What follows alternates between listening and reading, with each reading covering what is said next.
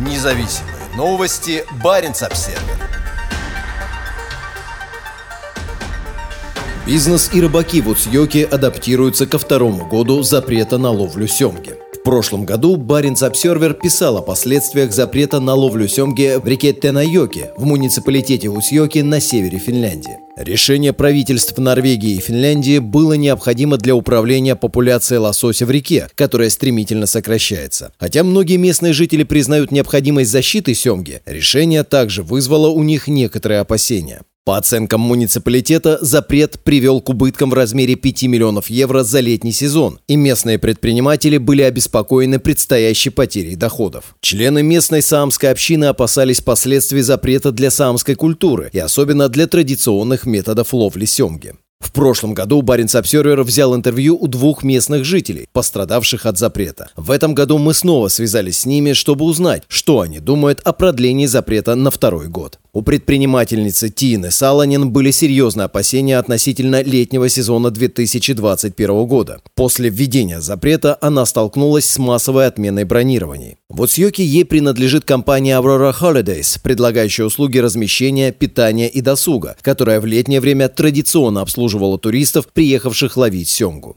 На тот момент индустрия туризма уже пострадала из-за пандемии, и многие опасались, что новые туристы просто не доедут до Уцьёки. Однако эти опасения оказались напрасными. На деле у нас было очень напряженное лето. Благодаря пандемии COVID-19 у нас было много соотечественников, так как люди не могли выезжать за границу, рассказала Саланин. Она пояснила, что многие оказались в Лапландии впервые, приехав сюда насладиться красивой природой и отдохнуть. Она надеется на аналогичные результаты и в этом году, и много туристов уже добрались до самой северной части Финляндии. По словам Саланин, некоторые районы финской Лапландии в туристический сезон могут быть очень загружены, поэтому Утсьёки – идеальное место для тех, кто хочет насладиться тишиной и спокойствием. Но это было нелегко. Мы много занимались маркетингом и старались продвигать все то замечательное, чем можно заниматься в Уцьёке помимо рыбалки. В Уцьёке помимо рыбалки, рассказала Саланин. Отсутствие рыбаков также позволило приехать сюда новому типу туристов. Один из клиентов рассказал, что раньше у него не было возможности приезжать сюда, потому что рыбаки бронировали все жилье за месяцы вперед, пояснила Саланин.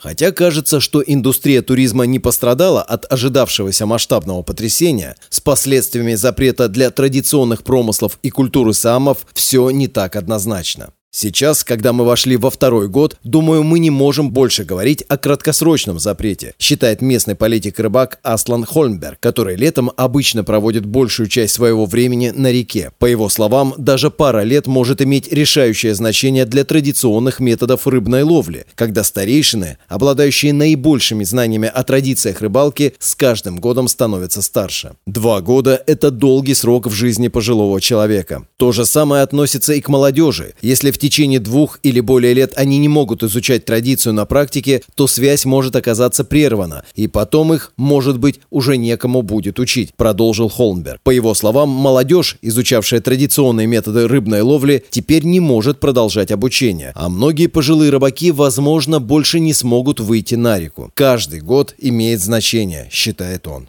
Чтобы восполнить этот неизбежный пробел в знаниях, муниципалитет Уцьёки запустил проект, направленный на сохранение и укрепление знаний о местных рыболовных традициях. Ослабление традиции оказывает непосредственное влияние на людей, живущих в долине реки Тенайоки. Рыболовные традиции включают в себя множество традиционных знаний, лексики и географических названий, которые исчезли или находятся на грани исчезновения, говорится в пресс-релизе муниципалитета. Несмотря на свою обеспокоенность влиянием за запрета на ловлю семги на саамскую культуру, Хольмберг приветствует запрет, и его не в меньшей степени беспокоит то, что в реку возвращается лишь малое количество лосося. Возможно, есть определенные реки, где в какой-то степени можно ловить семгу, но это сложный вопрос, когда дело доходит до основного течения, поскольку там нельзя отделить, какую семгу ловишь, сказал Хольмберг. Он пояснил, что нужно найти баланс между запретом и его влиянием на культуру, и, возможно, в будущем удастся снять запрет хотя бы на несколько дней. Я все-таки думаю, что можно было бы разрешить ловлю семги в некоторых притоках, но думаю хорошо, что в этом году правила разрешают ловить другую рыбу с лодки. Объясняет Хольмберг. Он добавил, что были ослаблены некоторые ограничения в отношении оборудования, и теперь больше не нужно модифицировать оборудование, например, при ловле морской форели или хариуса. Хольмберг также обеспокоен тем, что он называет де-факто лицензиями на ловлю семги, но по принципу поймал-отпустил. Он поднимает вопрос о том, что при ловле рыбы с берега рыбак не может сказать, какая рыба клюнет на наживку, особенно учитывая то, что семга реагирует на ту же приманку, что и другая рыба в реке. Мы должны признать их такими, какие они есть, а также рассмотреть возможные последствия ловли в режиме «поймал-отпустил» для семги, сказал Хольмберг. В муниципалитете Уцьёки сейчас также происходят резкие структурные изменения, когда государство вводит определенные меры для управления ситуацией на фоне внезапного изменения местной экономики. Это поможет муниципалитету решить проблемы, возникающие из-за отсутствия большого числа рыбаков-туристов. Задача состоит в том, чтобы создать новые рабочие места и